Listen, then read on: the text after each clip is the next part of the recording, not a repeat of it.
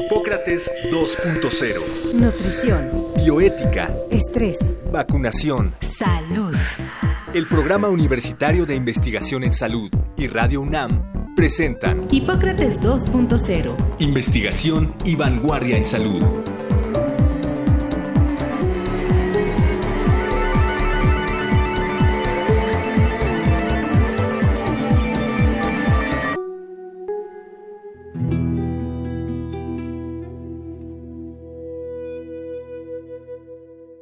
Se calcula que en el cuerpo humano hay entre 30 y 40 mil millones de células de 200 tipos diferentes que conforman los tejidos, órganos y sistemas. El estudio de la forma y función de ellas, así como las interacciones entre sí, con el medio ambiente o con los microorganismos patógenos, permite conocer elementos o procesos involucrados en algunas enfermedades, así como proponer herramientas de diagnóstico, tratamiento o prevención. Para hablar sobre el funcionamiento de las células y sus implicaciones en los procesos de salud y enfermedad, hoy en Hipócrates 2.0 platicaremos con la doctora Erika Patricia Rendón Huerta, doctora en ciencias, tutora en varios posgrados, profesora e investigadora del Departamento de Biología Celular y Tisular de la Facultad de Medicina de nuestra universidad.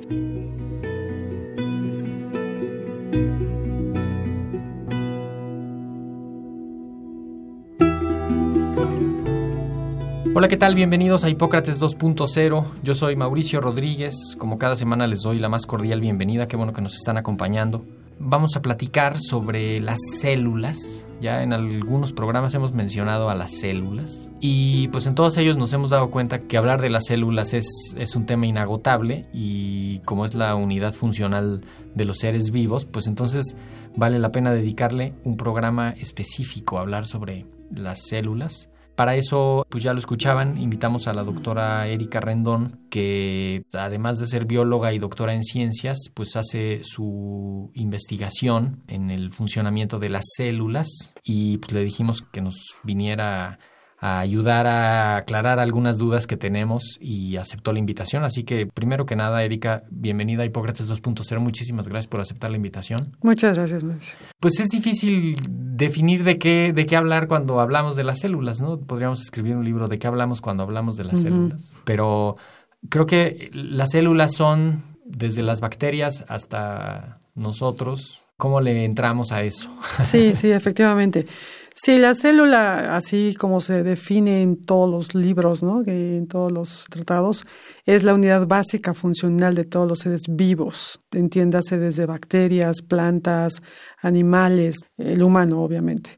Todos estamos formados por células y el funcionamiento de cada una de ellas va a depender del entorno en el cual se encuentre cualquier, no sé, alteración en el medio ambiente, entiéndase, por ejemplo, en las plantas, eh, su medio ambiente, el entorno, como sea, si es eh, bueno o es inhóspito, pues tiene que adaptarse a esas condiciones. Entonces, es, digamos, la, la unidad básica funcional. Las primeras células, pues, fueron las bacterias todavía se conservan, pero que en términos evolutivos lo primero que de lo primero casi que es que derivó como una unidad funcional fueron las bacterias, que, sí, son, exactamente. que son células, son unas células relativamente sencillas, no quiero ponerlo así simplista, pero, pero que son relativamente sencillas, más o menos básicas. Sí, ¿no? exacto, son relativamente sencillas en cuanto a su estructura, si las comparamos, por ejemplo, con las células de nuestros órganos, ¿no? Por Claro. ejemplo.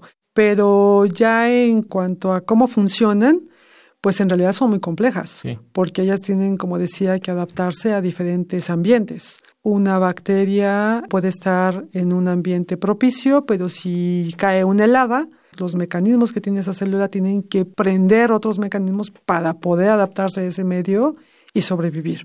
Entonces, el cómo funciona, o sea, las células tienen cierta estructura y características estructurales, pero ya en la función, pues cada una de ellas es muy, Claro. muy compleja. Y digamos que eventualmente terminó siendo la, la célula ya más compleja, que son las células animales y vegetales de los eucariontes, ¿no? Que es como lo que, Sí, exactamente. lo que somos los seres, ¿no? Los- Sí, esa es la, más la- la teoría que se, es aceptada hoy en día, ¿no? De que fueron evolucionando y fueron integrándose a, otros, a otras células, ¿no? Y se fueron especializando.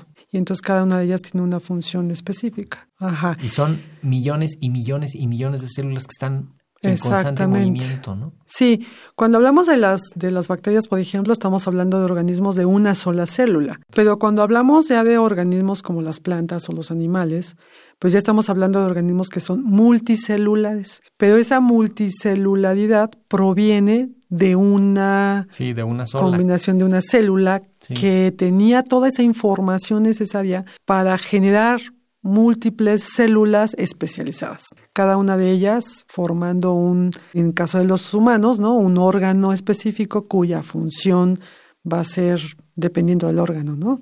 Pero, por ejemplo, si hablamos de las plantas, pues también va a haber células que estén en las hojas y que la función es diferente a, por ejemplo, las que están en el tallo Sí. o las que están en las raíces. Pero sí, los organismos como nosotros, multicelulares, todas nuestras células, digamos, provienen de una, De una- célula que generó a todas Sí, de una célula ¿no? original Y- que completó el material genético Exacto, y a partir de ahí se, se, generaron todas.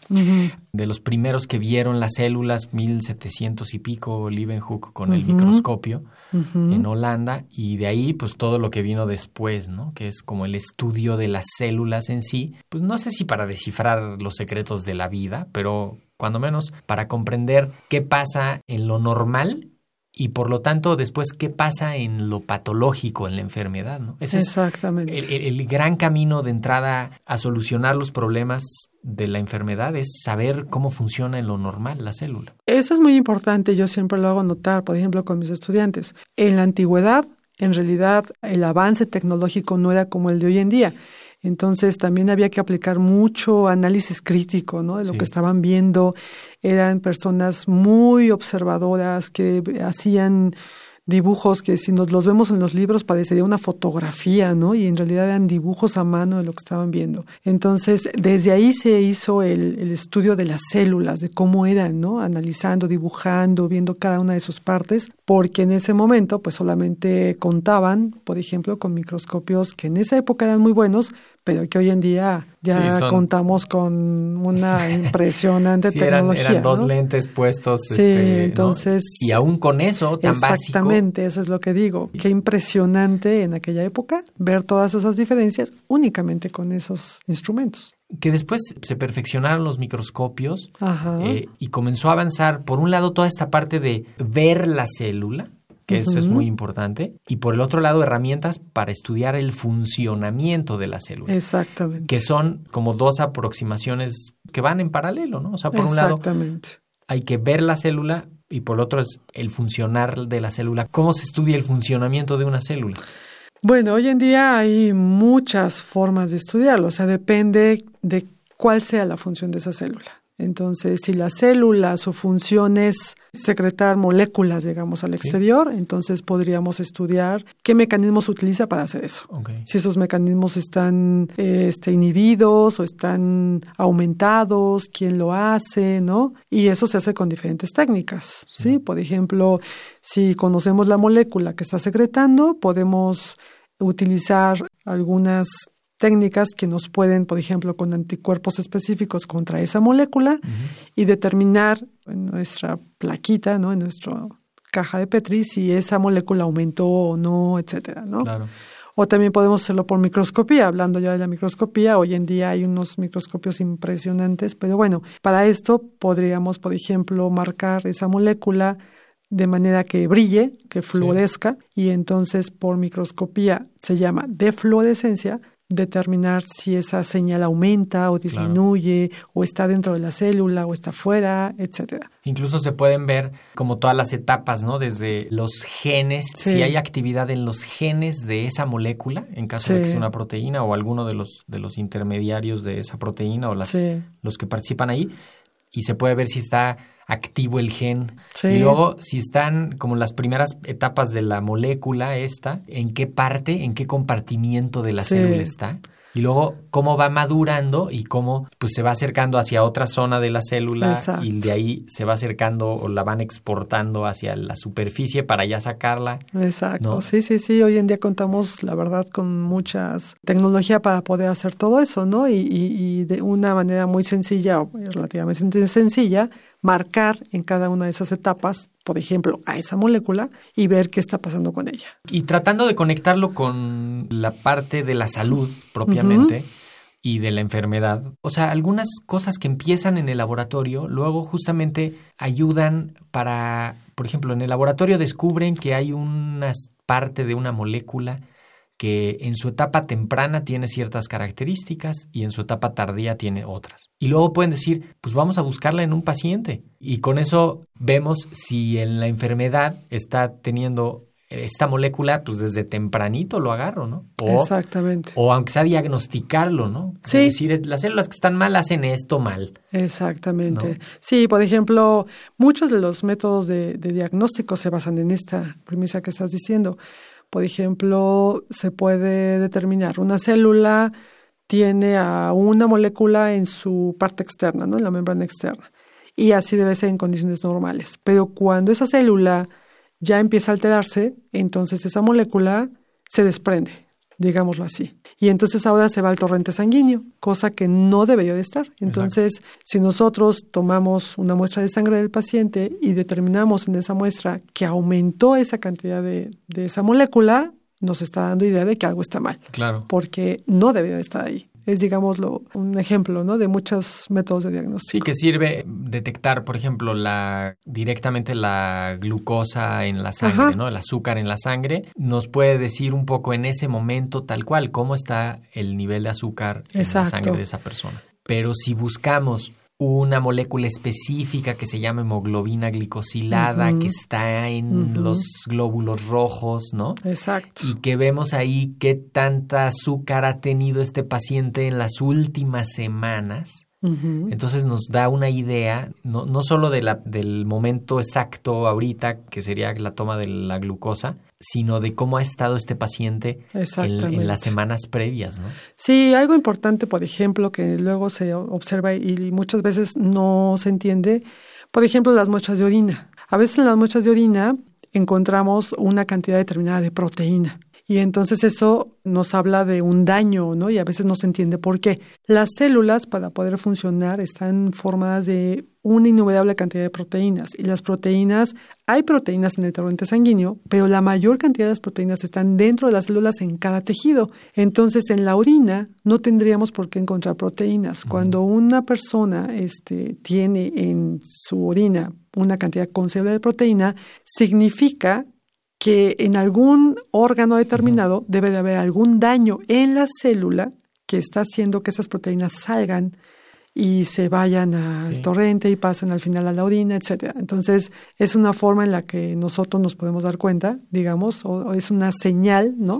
De que algo está mal. Y nada más con un examen general Exacto, de orina. nada más con un examen general de orina. Sí, sí, sí. Y que igual hay, pues hay pruebas rápidas de, de que en saliva, Exacto, ¿no? sí, sí, este, sí. Con un piquetito en la sangre. ¿no? Que es justamente detectar algo que debería de estar adentro de la célula, Exactamente. pero está fuera. Y si está fuera es porque algo está mal.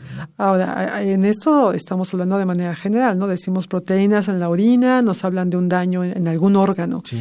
Pero ya se sabe ahora qué proteína en específico, si está en la orina, de qué órgano nos está hablando. Por ejemplo, pienso en, en, el líquido cefalorraquídeo. El líquido cefalorraquídeo es, es una agüita que está pues haciéndole una especie de microambiente al cerebro, ¿no? Y a todo el sistema nervioso central. Y tiene unas características específicas. Cuando hay infecciones, inflamación, algún tumor o algún, eh, por supuesto, un sangrado o algún problema de que falta oxígeno o algo así, se encuentran cambios en el líquido cefalorraquídeo y también lo estudian, sacan una muestra. Exactamente. Y ahí se ve si hay proteínas, qué uh -huh. quiere decir, si hay células, qué quiere decir, ¿no? Uh -huh. Porque justamente unas células producen ese líquido. Exacto. Y en, y en respuesta a eso, pues se ve una alteración, ¿no? Sí, y ahorita que mencionas eso, ahorita estamos hablando, por ejemplo, de líquido cefalorraquídeo, de sangre, de orina, y esto obviamente nos lleva a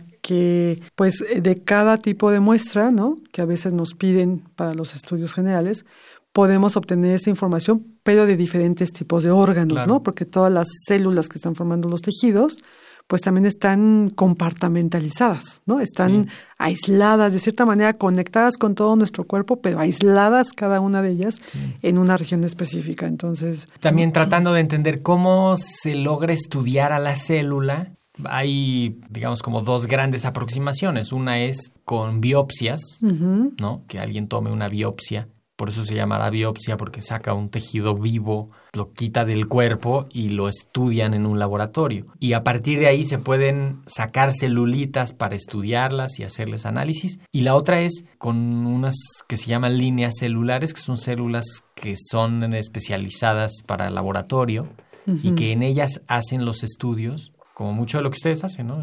Sí, sí, esto también va de acuerdo a qué es lo que queremos saber, ¿no? O sea, la célula nos va a responder las cosas, las preguntas que tenemos dependiendo de qué queramos saber. Por ejemplo, cuando se obtiene una biopsia de un tejido determinado, hay diferentes técnicas para estudiarlas y las más utilizadas, digamos, son a través de la microscopía. La microscopía a diferentes niveles. Podemos observar esa célula, la podemos teñir, si nosotros queremos saber si adentro está en condiciones normales o no, dependiendo de qué queremos saber, si está sintetizando, no sé, una mayor cantidad de lípidos o menos. Nosotros tenemos diferentes técnicas Sí. que nos van a dar diferentes colores y dependiendo de eso podemos saber cómo está funcionando la célula. También con estas técnicas de microscopía podemos ver la estructura. Si la- nosotros ya sabemos, bueno, ya se sabe, dependiendo de qué célula estamos hablando, pues más o menos qué forma tiene, si es cúbica, si es redonda, si es alargada. Y con estas técnicas de microscopía, tomando la biopsia, podemos observar si esa forma cambió. Y esos cambios, que son macro, ¿no? Porque los estamos observando a simple vista, bueno, con la microscopía, pero no tan fino, podemos determinar si son importantes esos cambios si nos, nos están hablando de una enfermedad ya mayor, ¿no? Y si queremos, por ejemplo, saber si la célula, probablemente la célula no se ve mal en su exterior, probablemente tiene la forma, pues aparentemente todas las características, digamos, de ella Todo se ven se ve bien, bien. pero nosotros sospechamos que algo está mal, porque en la muestra de orina no es normal que obtengamos esa proteína. Entonces, podemos irnos hacia esos estudios que tú mencionas, ¿no? Obtener esas células que a veces se obtienen de las mismas biopsias, se pueden hacer disgregar por algunas técnicas, se separan las células en cultivo y muchas veces se pueden obtener cultivos ya de esas, cada una de ellas, y entonces crecerlas y empezar a ver y hacer pruebas sobre esa proteína, por ejemplo, en particular, ver si se sintetiza, si no, qué es lo que está cambiando, etcétera. No en todas las biopsias se puede hacer eso y entonces si no se puede, lo que optamos es pues utilizar líneas celulares ya inmortalizadas y bueno, estudiar esa función, ¿no? En que esas, esas en están esas tal cual, en un, en un tanque de nitrógeno líquido, este, con perfecta esterilidad, las sacan, Sí, las descongelan y las ponen en una plaquita con nutrientes y ahí las tienen, ¿no? Las es, estudiamos y podemos volver a guardarlas otros Sí. cinco años y vuelven hasta, hasta ahí.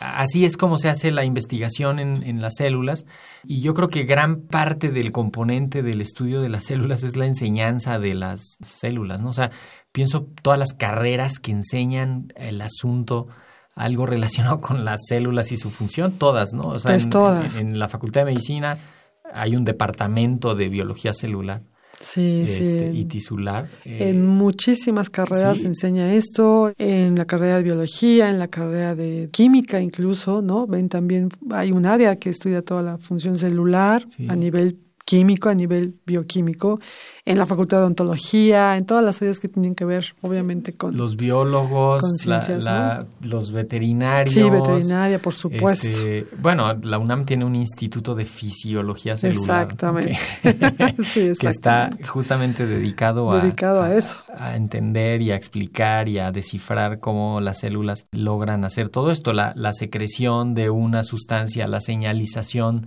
cómo se comunican las células. Exacto. Cuando platicábamos de eso con el doctor García Sainz sobre la señalización de las hormonas, eh, pues nos ilustraba perfecto cómo hay un receptor, o sea, una molécula afuera de la célula que solo va a reconocer un tipo específico de, de molécula Sí. y que si la reconoce y se le pega afuera, hace un cambio en su estructura, se rearregla tantito y manda una señal Una hacia señal adentro de la interna, sí, célula. sí, sí. ¿no? Y eso desencadena un proceso dentro Toda de una la célula. cascada de, ¿no? de eventos. Y de ahí se parte para hablar de la enfermedad, para, para explicar la enfermedad, ¿no? Exacto. Y esto que mencionas, así funciona, pero hay que tomar en cuenta que como esa molécula hay cientos de miles de moléculas en la Sí. célula que están cambiando todo el tiempo, que se están expresando o no, y entonces el, el estudio se hace un poco más complejo. Entonces, cuando esto se altera y se lleva ya a una enfermedad,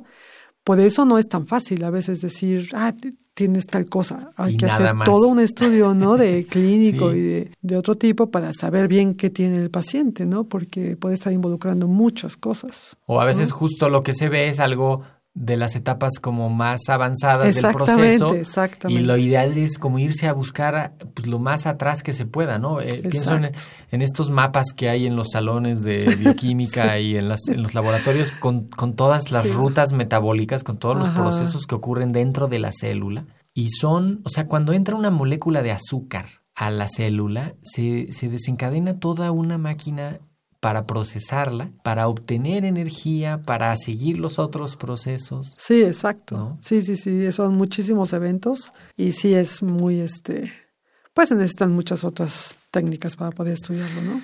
Estamos, Erika, en, en una época donde se sabe más que nunca sobre casi todo, ¿no? Se ha acumulado una cantidad de información. Hay una cantidad de técnicas increíbles para estudiar las células en particular, ¿no? Y tú dónde crees que hay, que está faltando? ¿Qué, qué nos falta saber? ¿O hacia dónde están los huecos todavía en cuanto al funcionamiento de las células, las alteraciones? ¿Hacia dónde apunta que la investigación hacia la enfermedad, hacia las interacciones, hacia los genes? Durante décadas se pensó que sabiendo los genes, le apostaron los 60, los 70, los 80 a, a que estaban los genes. Bueno, yo estoy de acuerdo contigo. Hoy en día tenemos muchísima información sobre cómo funcionan las diferentes moléculas en la célula. El problema es que nos falta todavía integrar toda esa información. Sabemos como piezas separadas y podemos conectarlas con otras, pero mientras más estudiamos nos damos cuenta que esas conexiones se multiplican y que si movemos una, eh, se va a mover es como una telaraña, ¿no? Si, si tú tocas un extremo de la telaraña, puede censarse en otro extremo y entonces todo cambia, pero a la vez está conectada con otras cinco moléculas y entonces es muy, muy complejo.